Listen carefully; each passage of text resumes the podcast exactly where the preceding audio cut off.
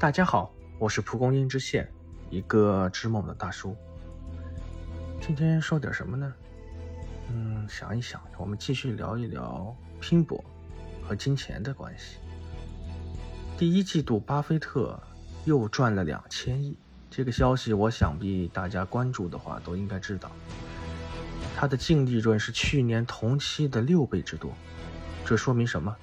挣钱容易是吗？应该是钱挣钱很容易，人挣钱很难。富人都是靠钱挣钱。穷人只能靠工资。他们在年度股东大会上金句频出，比如“最好的防御就是你自己的挣钱能力”，还有就是要习惯未来赚的钱不会比以前更多。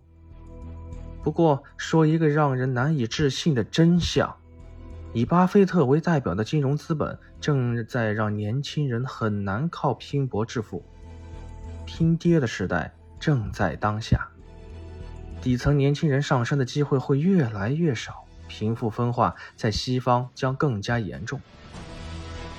我在北京有一次去寺庙，北京最著名的寺庙就是雍和宫。以前都是老人烧香拜佛，而现在一堆一堆的年轻人在磕头、在盘珠、在聊什么八字。他们不用上班吗？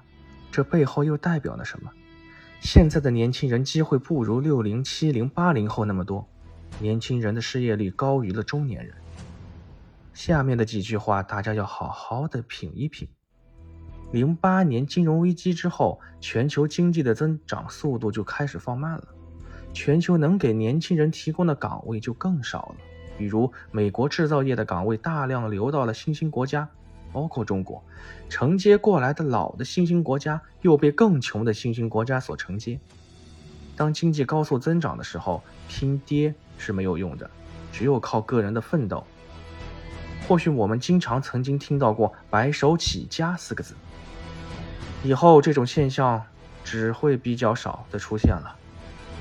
很多经济学家都说，十九世纪末二十世纪初，百分之八十到百分之九十的财富。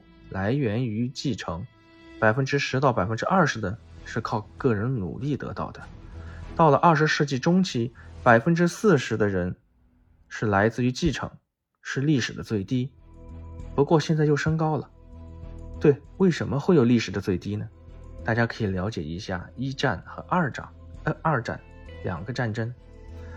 有人说这是西方的事情，不过全球化的今天。东方和西方是类似的，那么为什么会造成这种两极分化呢？今天我们先聊到这儿，明天我们继续聊。